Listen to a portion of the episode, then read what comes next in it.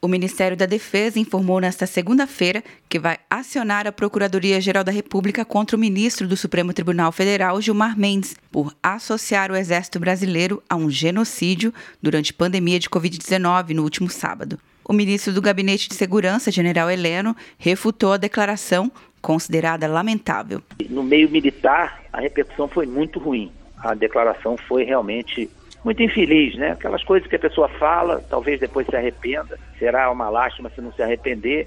Não tem nenhum genocídio acontecendo. Isso aí é, é exagerar uma situação que é dramática, é desagradável, mas para chegar a um genocídio falta muito. A declaração foi lamentável e espero até que isso seja rapidamente resolvido, assim, em termos de é, haver posições mais menos conflitantes entre aqueles que participaram do, do problema. O Ministério da Defesa divulgou a informação por meio de nota, assinada pelo ministro Fernando Azevedo e Silva, general da Reserva do Exército, e pelos comandantes das Forças Armadas, general Edson Leal Pujol, do Exército, almirante Ilques Barbosa Júnior, da Marinha, e brigadeiro Antônio Carlos Bermudes, da Aeronáutica. Eles repudiaram veementemente a acusação feita por Gilmar Mendes. De acordo com o documento, ataques gratuitos a uma instituição de Estado não fortalecem a democracia no país. No fim de semana, a defesa ainda divulgou uma nota em defesa do trabalho dos militares na pandemia, informou que o contingente de militares mobilizado para a contenção do coronavírus